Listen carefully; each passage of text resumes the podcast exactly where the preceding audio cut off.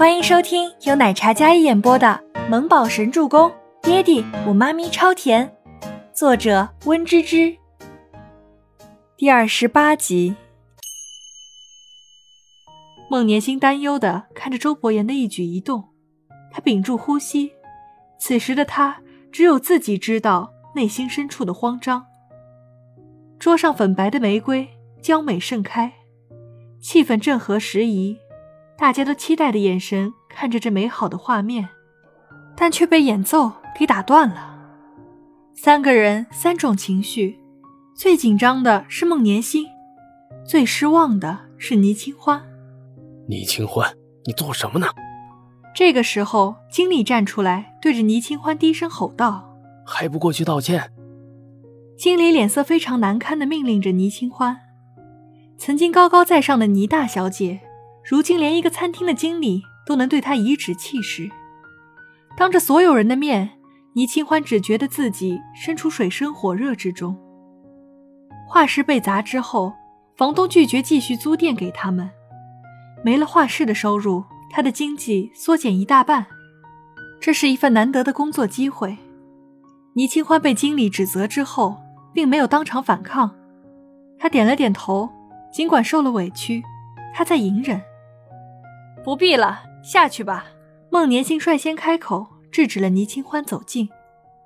抱歉，两位，为了表示歉意，我们店里愿意送一支珍藏的红酒给两位赔罪。打扰到两位的雅兴，真是非常抱歉。经理转过身来，面对两人的时候，脸色是一百八十度的大转变。倪清欢站在那里，身形未动，倍感煎熬。你还站在这干嘛？还不快下去！经理偏头压低声音对着倪清欢吼道：“惹了医药的总裁，万一人家动怒了，可是要吃不了兜着走的。”经理的两种态度俨然是不将倪清欢放在眼里。在他看来，倪清欢成事不足败事有余，所以自然没了好脸色。倪清欢点了点头，然后提着裙摆准备离开。今天这份薪水是拿不到了。心情难过，不知道是因为没了收入，还是目睹了他被求婚的画面。见他如此卑微，被区区一个经理凶得毫无反击之力，哪里还有往日大小姐的锋芒？这样卑微的他，可恨又可怜。周伯言倏地站起身来，俨然是动怒的模样。孟年心的心也随着他的起身动作悬在了嗓子上。周伯言看着那单薄落寞的背影，刚想出声，却被孟年星拉住。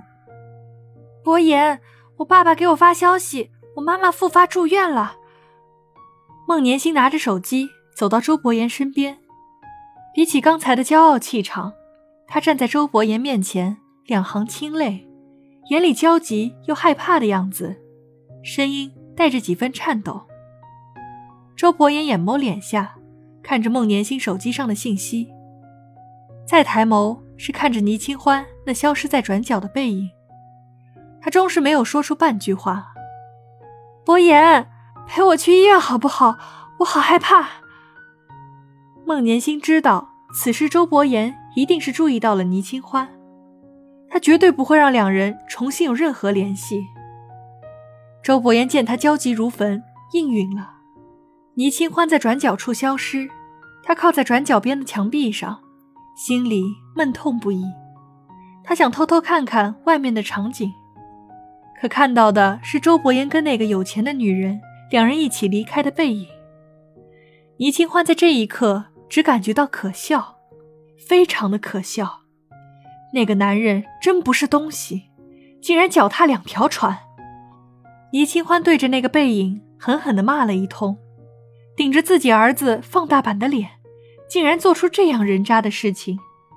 要不是打不过他，他一定好好教育他。医院一间 VIP 病房里，孟年星快步走来，推门而入，那优雅得体、知性的气质也显露出几分焦急。爸妈，他怎么样了？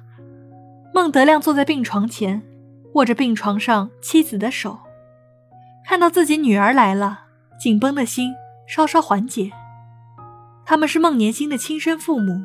当年年幼的孟年星是走丢后险些被拐卖，被好心人送到福利院。孟家父母找了将近七八年，才寻回自己的亲生女儿。为了寻找女儿，夫妻俩不放弃任何一丝希望，也没有再生孩子。妻子李兰娣的病根也是因寻亲时落下的。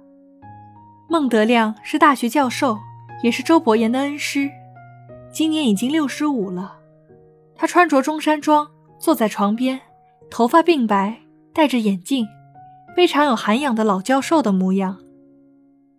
欣欣跟伯言都来了。孟德亮神情低落，似乎受到妻子病情恶化的影响，状态看起来不怎么好。没事了，已经稳住了。孟德亮叹息道：“说话间，李兰娣悠悠转醒，大病中的她气色非常不好，看得孟年星十分心疼。”孟年星走到床边，握住他妈妈另一只手。周伯言见到这样一幕，也有些心情复杂。师娘，等你出院了，我给你找一位私人医生。老是需要授课，年星又不经常在你身边，你一个人在家，我们都不放心。周伯言道。伯言呐，师娘年纪大了，这身体一日不如一日了。师娘最大的心愿就是看到你跟星星早日成家，这样我也没有遗憾了。李兰娣虚弱的笑着说道：“李兰娣在周伯言生命中也是一位非常重要的长辈，她自幼在孤儿院长大。”除了孤儿院院长，便是师娘最疼他。但跟孟年星结婚这个条件，周伯言听后没有说话。本集播讲完毕，感谢您的收听，喜欢就别忘了订阅和关注哦。